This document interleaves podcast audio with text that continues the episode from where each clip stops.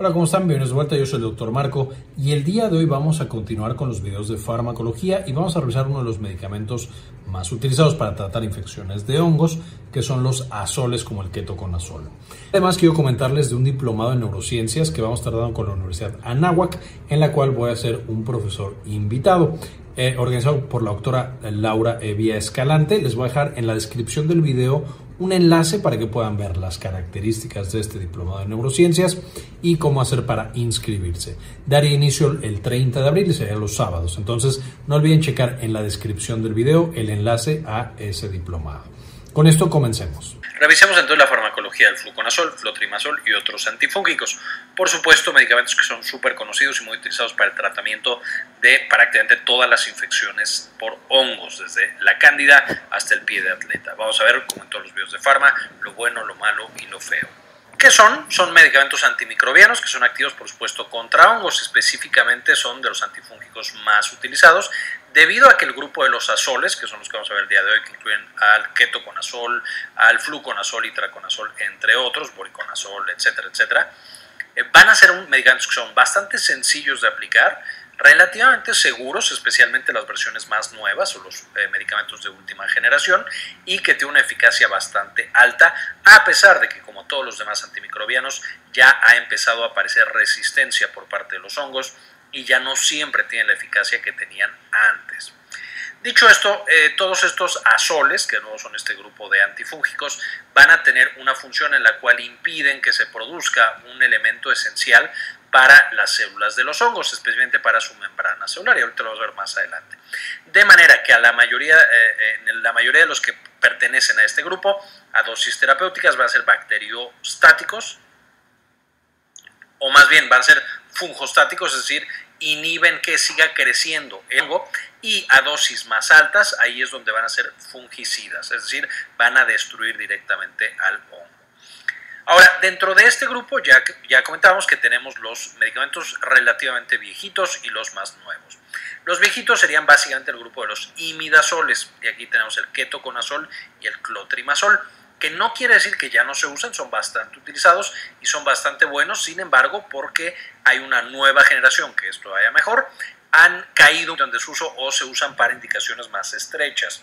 Mientras que los que se han convertido básicamente en la piedra angular del tratamiento antifúngico son los triazoles, que aquí tenemos al fluconazol, eh, itraconazol y boriconazol. Hay algunos otros, estos solamente para poner algunos de los ejemplos de medicamentos que se encuentran en este grupo van a ser usados tópicos, es decir, directamente sobre lesiones en la piel o en mucosas, y aquí tópicos eh, vamos a usar ambos, tanto imidazoles como soles, y también sistémicos, es decir, ya sea tomados o inyectados intravenosos, eh, justamente para que lleguen a todas partes del cuerpo y para eh, contrarrestar infecciones que ya son más sistémicas, que son más complicadas o que están en sitios muy difíciles de llegar en el cuerpo, como el sistema nervioso central. Por supuesto, para estos tratamientos sistémicos casi siempre vamos a utilizar algunos triazoles. Pueden llegar una vez más a utilizarse imidazoles como ketoconazol, pero es mucho más frecuente que usemos triazoles. Finalmente, van a tener una buena eficacia y un buen perfil de seguridad, aunque como pasa con todos los grupos de fármacos, los medicamentos más nuevos, los triazoles, usualmente tienen un perfil ligeramente mejor que los más viejitos que son los imidazoles. Ahora, ¿de dónde vienen estos medicamentos? Y aquí podemos ver justamente el famoso clotrimazol, que es uno de los, aquí arriba a la derecha, uno de los primeros medicamentos que se desarrollaron en este grupo. Básicamente para inicios de 1900, como hemos visto ya en los videos de antibióticos, que les voy a dejar enlace en la parte de arriba, eh, vimos eh, el desarrollo de los antibióticos y cómo esto cambió la medicina básicamente y la vida en el mundo. Y entonces las infecciones bacterianas se habían beneficiado justamente en los principios de 1900, ya para 1945, cuando estaba terminando la segunda tratamiento para infecciones bacterianas. Sin embargo, infecciones fúngicas, es decir, causadas por hongos, seguían siendo bastante problemáticas. En los 1940, que por supuesto ya es cuando teníamos mucho más acceso a antibióticos, se empieza a usar la anfotericina B, que es un antifúngico que no llega a su uso, es decir, no se comercializa, pero ya saben que en este grupo de azoles tienen ciertas propiedades en contra de los hongos y era una calle que debían de explorar. Es hasta 1958 que empieza a usarse tópico eh, el clotrimazol, que es el primero, de nuevo, el que tenemos en imagen arriba a la derecha. Este clazol es el primer grupo de, de, los azoles que se utiliza ya en seres humanos para tratar diferentes infecciones por hongos. Es hasta 1958 que empieza a usarse tópico el clormidazol, que este es el primer antifúngico tópico del grupo azoles que se utilizaba en seres humanos a través de cremas, se ponía en la piel en lesiones por hongos y se lograba esa lesión o esa infección. A finales de los 60 donde aparecen otros tres antifúngicos tópicos y ya empezamos a ver nombres que se mantienen hasta la actualidad, lo cual nos indica que tiene relativamente buena seguridad y buena eficacia. Aquí tenemos el clotrimazol, el miconazol y el econazol. Sin embargo, estos, eh, a pesar de que trataba de migrarse a la versión oral, no se logró, se mantuvieron una vez solamente tópicos, debido a que presentaban una toxicidad elevada, específicamente contra el hígado. Vamos a ver que esto todavía se mantiene en algunos de los representantes que tenemos en la actualidad. Entonces, estos medicamentos eran hepatotóxicos, especialmente cuando dábamos eh, dosis un poco más altas, porque teníamos infecciones más severas y también presentaban otras cosas malas, por ejemplo, de una farmacocinética bastante errática. Cuando los pacientes comían y entonces cambiaba pH del estómago, no se absorbía para nada también el medicamento como cuando el paciente estaba en ayuno y era mucho más ácido su estómago. Esto, de nuevo, vamos a ver que se mantiene incluso en versiones más nuevas de estos medicamentos. Es en 1978 que da el siguiente paso la farmacéutica con azoles, cuando en 1978 el miconazol se sintetiza para administración parenteral, es decir, para eh, justamente ser tomado o inyectado en el tratamiento de infecciones severas. Y por supuesto aquí todavía ya sabemos que es de los primeros, de la primer grupo de fármacos de esta familia, la seguridad todavía era un tema. En 1981 empieza a usarse el ketoconazol vía oral y es el primero con un, con un perfil de seguridad suficientemente bueno como para utilizarse de manera sistémica, de nuevo oral, se lo tomaban los pacientes y entonces llegaba a todas partes de su cuerpo y entonces las infecciones complicadas o sistémicas por hongos ya tenían un tratamiento, convirtiéndose en el estándar de oro por una década más o menos. Sin embargo, el ketoconazol, y lo veremos un poquito más eh, adelante, porque el ketoconazol se sigue utilizando tanto tópico como oral, entonces sigue siendo una parte importante del armamento que tenemos contra los hongos, sigue habiendo ciertos problemas. Uno, el ketoconazol se inhibe en el hígado, o se metaboliza, perdón, en el hígado, y esto lleva a que, eh, especialmente la enzima P450, los medicamentos que alteren esa enzima van a alterar, por supuesto, el ketoconazol. Puede ser que se acumule, entonces tenemos una dosis mucho más alta de la que realmente queríamos, o que se destruya mucho más rápido y entonces tengamos una dosis mucho más baja. No hay ketoconazol intravenoso, entonces ahí todavía no teníamos una respuesta literal eh, intravenosa para el tratamiento de urgencia o para el tratamiento más intenso de pacientes con infecciones severas no atraviesa barrera hematofálica, entonces todas las infecciones por hongos en cerebro no tenían una respuesta terapéutica eh, con este grupo de medicamentos. Eh, causaba hepatotoxicidad, esto por supuesto hasta la fecha es rara afortunadamente, sin embargo sí puede llegar a causar problemas hepáticos el uso de ketoconazol. Tiene todavía una absorción variable, si tú comes eh, o ingieres alimentos antes de tu dosis de ketoconazol. Eso puede llevar a una absorción muy diferente a que si lo hubieras hecho en ayunas y también puede llegar a bloquear la producción de hormonas esteroideas. Y esto porque esta misma enzima P450 en el hígado va a llevar en otros tejidos a la síntesis de hormonas esteroideas, especialmente cortisol, testosterona y estrógenos. También un poquito de progesterona, pero esa no es tan frecuente que se vea afectada. Esto nos lleva a que cuando nosotros utilizamos ketoconazol, especialmente para tratar infecciones severas, lo damos por eh, dosis altas o por mucho tiempo, nos puede llevar a, problemas también mucho más grandes. En 1990 entonces se seguían buscando mejores y mejores opciones y ahí es donde llegamos a los triazoles, cuando en 1990 empieza a comercializarse el fluconazol. Este no inhibe P450, entonces no tiene tantas interacciones medicamentosas como el, el ketoconazol. Es intravenoso, entonces se podía ya directamente administrar a través de una infusión para los pacientes.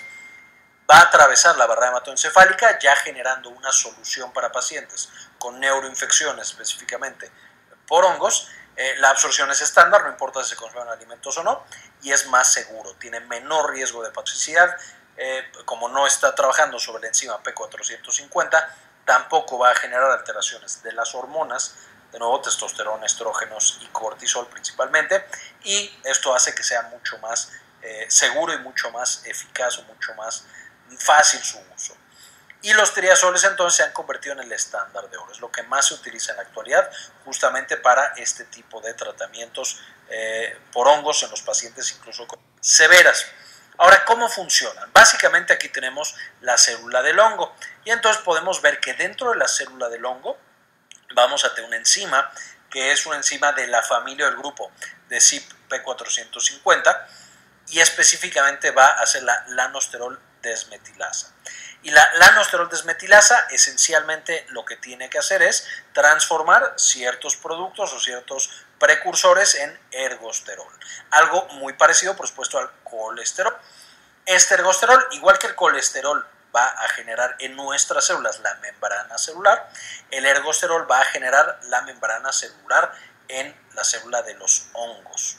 Entonces, cuando nosotros los azoles, como van a llegar a inhibir esta lanosterol desmetilasa, inhibe esta P450, entonces no vamos a tener ergosterol y no se puede formar de manera adecuada la membrana celular de estos hongos. Esto lleva a que, por supuesto, el que no formes nueva membrana celular no destruye directamente el hongo. Eh, la mayoría de los azoles entonces son bacteriostáticos, eh, o bueno, una vez más, eh, fungostáticos, no es bacterio, es fungostáticos, es decir, hace que los hongos no puedan seguir creciendo, pero no los mata directamente. Facilita que el sistema inmune, por supuesto, los destruya, pero no los mata directamente. Vamos a tener que a dosis más altas, ahí es donde se convierten en fungicidas y es donde logramos que destruya directamente al hongo. Esto es muy importante porque vamos a tener que de las personas más frecuentemente afectadas con infecciones por hongos son los pacientes que están inmunosuprimidos, que están tomando esteroides, que tienen VIH, que han sido candidatos a trasplante, y tienen un órgano y por lo tanto están inmunosuprimidos. Eh, si nosotros tenemos un medicamento que lo estamos dando como fungostático, es decir, que no siga creciendo el hongo, en pacientes inmunocomprometidos muchas veces no va a ser suficiente. Necesitamos dar la versión más avanzada de estos medicamentos, que ya son directamente fungicidas o necesitamos dar dosis más altas y por lo tanto arriesgarnos a más eventos adversos. Importante recordar eso cuando estamos hablando del grupo de los azoles. Pasamos entonces a las indicaciones y aquí por supuesto tenemos todas las infecciones fúngicas, o al menos la mayoría de las infecciones fúngicas. Algunas de las más frecuentes es por supuesto la cándida, que ya hemos revisado la candidiasis en un video previo que les dejo enlace en la parte de arriba. Eh, para ver justamente todo acerca de estas infecciones por cándida, el pie de atleta, que también ya revisamos en videos previos, las neuroinfecciones, por ejemplo la, criptococosis, que va a ser relativamente, no frecuente, pero es una de las causas que lleva a neuroinfección por hongos, y las infecciones oportunistas, de nuevo en pacientes con VIH, con cáncer en la sangre, con eh, que han sido trasplantados, que reciben esteroides, son diabéticos, etcétera, etcétera. Y aquí encontramos de los famosos la histoplasmosis y la aspergiliosis no significa que los eh, microorganismos que son no oportunistas como Cándida no afecten también a sus pacientes, también lo hacen. Sin embargo, los oportunistas van a ser muy característicos de estas personas eh, y estos pacientes que tenemos con inmunosupresión. Entonces, a los eventos adversos, ¿qué es lo que nosotros vamos a encontrar? Ya quedamos son medicamentos relativamente seguros, les va muy bien a los pacientes cuando lo toman, especialmente en dosis bajas por tiempos cortos. Pero podemos llegar a encontrar en casos raros, eh, cuando nos estamos ya pasando la dosis o ya le estamos dando una dosis mucho más alta, inhibición de las hormonas, de la producción de estas hormonas, principalmente por las gónadas o por las suprarrenales. Específicamente las más afectadas son la testosterona, los estrógenos y el cortisol. Aunque este es un evento adverso, este es característico de ketoconazol, por cierto, muchas veces podemos también encontrar que se utiliza el ketoconazol para directamente disminuir estas hormonas. No quiero decir aquí que sea el principal línea terapéutica, pero si tenemos por supuesto un cáncer que responde a hormonas, por ejemplo un cáncer de mama, un cáncer de próstata, que crece con testosterona o con estrógenos, a veces se da ketoconazol para favorecer que no se produzca la hormona y entonces generar básicamente una castración química que lleva a un mejor control de ese cáncer. También cuando tenemos un paciente que tiene Cushing, es decir, que tiene una producción eh, demasiado intensa de hormonas, especialmente cortisol, podemos bloquearlo justamente a través del ketoconazol. De nuevo, no estoy diciendo que esa sea su principal indicación, ni estoy diciendo que todos los pacientes con esas patologías deberían recibir ketoconazol, Solo menciono que por ahí podemos encontrar que es otra de las indicaciones que a, veces se utilizan, aunque por supuesto ya hay fármacos más nuevos y más específicos para la mayoría de las indicaciones. Vamos a tener también una frecuente, o no frecuente, una muy severa, pero rara afortunadamente, que es hepatotoxicidad, que es que cuando consumimos, de nuevo, principalmente el ketoconazol, aunque puede llegar a pasar, aunque es más raro, mucho más raro todavía, con los eh, triazoles, con los que son más nuevos, eh, pero sí puede llegar a causar elevación de enzimas hepáticas, eh, ictericia, por supuesto, e incluso una hepatotoxicidad ya severa con una hepatitis medicamentosa. Vamos a encontrar ahora sí, más frecuente y la que tienen muchos pacientes, pero también afortunadamente muy leve. los pacientes pueden presentar náusea, vómito y dolor abdominal, y aquí puede ser solamente durante el inicio del tratamiento, o hay pacientes que lo presentan mucho más tiempo, eh, de nuevo dependiendo eh, qué, dosis le estemos dando y cuál de los medicamentos. Y finalmente resistencia antimicrobiana. Y aquí es lo que pasa con todos los antimicrobianos, cuando nosotros damos estos fármacos por mucho tiempo, natural, los organismos que estamos tratando de destruir van desarrollando mecanismos de resistencia y ya no responden a nuestro tratamiento original. No solo eso, mi paciente tratado va a pasarle el hongo resistente a otras personas, porque por supuesto las personas estamos en contacto con otras personas y entonces ya haber varias personas que no van a responder a ese antifúngico. Entonces, esto es algo que siempre pasa, pero que tenemos que tener eh, conciencia cuando estamos administrando este tipo de fármacos.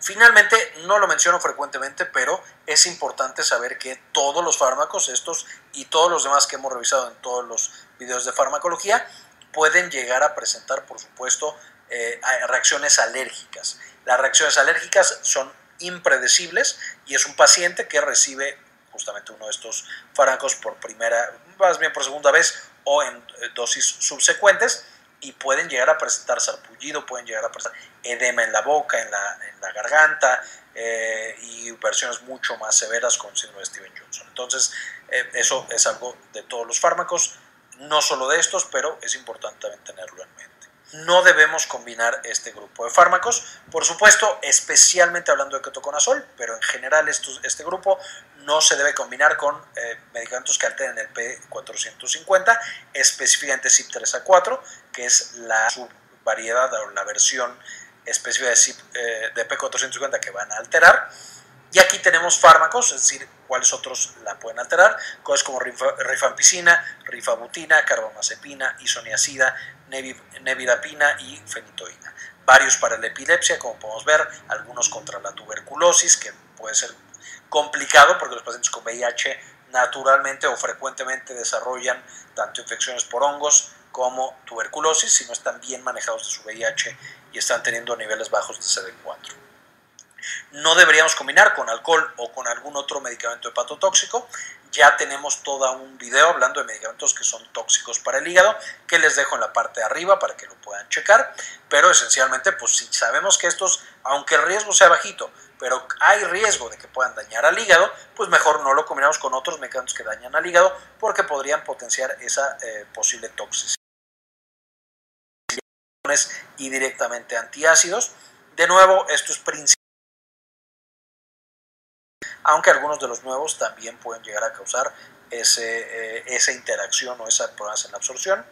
Estatinas, porque algunas estatinas, no todas, pero algunas específicas, pueden alterar CYP3A4 y finalmente benzodiazepinas por exactamente la misma razón, la relación con CYP3A4. Ya sabemos que cuando tenemos medicamento que directamente afecta estas enzimas del hígado P450, podemos tener muchas interacciones medicamentosas porque se comparten estas enzimas para metabolizar un chorro de medicamentos. Vamos a los ejemplos. Básicamente aquí muestro cuatro. De nuevo, hay más dentro del grupo. Entonces el clotrimazol, que este básicamente solo se usa eh, tópico, se administra cada 8 horas, 2 a 4 semanas, dependiendo por supuesto de la patología y por supuesto la crema que nos estamos poniendo sobre la lesión, eh, sobre donde está presente el hongo. El ketoconazol, que aquí pongo la versión tomada, sin embargo se usa mucho más, de nuevo, en versión tópica.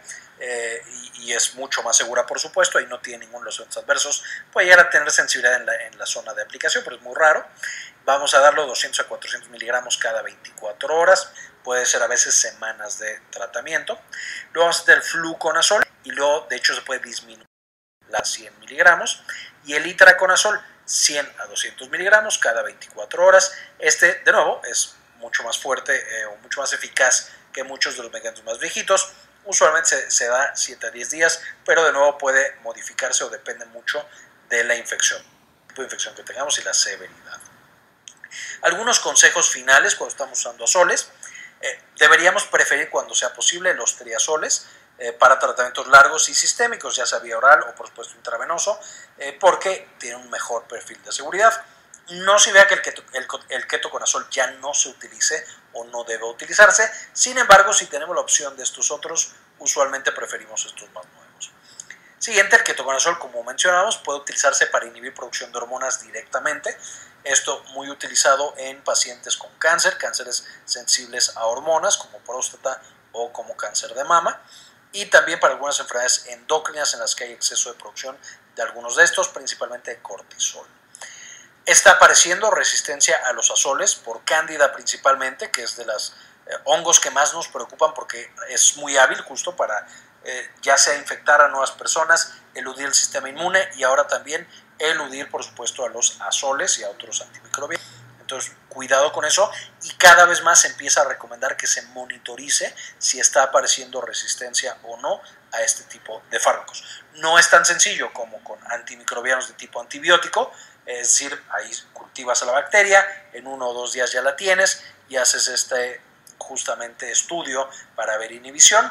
Con los hongos no es tan fácil porque los hongos pueden tardar hasta semanas en ser cultivados y son difíciles de cultivar. Entonces es complicado, sin embargo, sí se está empujando a hacer cada, cada vez más estudios en cuanto a resistencia a estos antimicrobianos. Finalmente, como eh, un dato curioso también, el tratamiento de onicomicosis, es decir, hongos en las uñas, que después hablaremos específicamente de esa patología, pero el tratamiento para que sea adecuado funcione, porque muchas veces muestran esto de que se aplica de manera tópica sobre la uña el antimicrobiano, es decir, el eh, antifúngico. Esto no es tan eficaz, muchas veces no funciona de manera adecuada y frecuentemente tenemos que acabar dando tratamiento vía oral y meses de tratamiento. Entonces, justamente son algunas de las recomendaciones al utilizar estos antimicrobianos. Finalmente, eh, eh, con esto termina la información para este video. Muchas gracias por ver hasta este punto. Quisiera, por supuesto, también agradecer a algunas de las personas que han sido apoyar el canal con una donación mensual de 1 o de 2 dólares. Y este video dedicárselo específicamente a Claudia Gabriela García, Abraham Santana, Laura Elena Barojas, Farmacias Asociadas de Ecuador, Virginia Torres, Audiolibro 76, Patricio Pérez, José Luis Tobar, J.D. Montt, Doctora Milis, Jason Silva, Héctor Lepe Sáenz, Mike Angelo, María Eugenia, Rodrigo Álvarez, Jorge C. David Semayo, Doctor Fermín Valenzuela y Aldo Novelo. Muchísimas gracias por todo el apoyo que nos proporcionan y evidentemente también les dejo la bibliografía, la que saqué eh, las generalidades de estos fármacos tan importantes para que los puedan revisar y estudiar más de los mismos. Muy bien, esto fue todo por el video, espero les gustara, le entendieran y ahora sepan un poquito mejor cómo manejar estos fármacos contra las infecciones fúngicas. También no olviden que en la descripción del video está el enlace al diplomado en neurociencias que vamos a estar dando yo como profesor invitado eh, junto con la Universidad Anáhuac y la doctora Laura Evia Escalante. Entonces muchas gracias por ver este video y como siempre, ayúdenos a cambiar el mundo, compartan la información.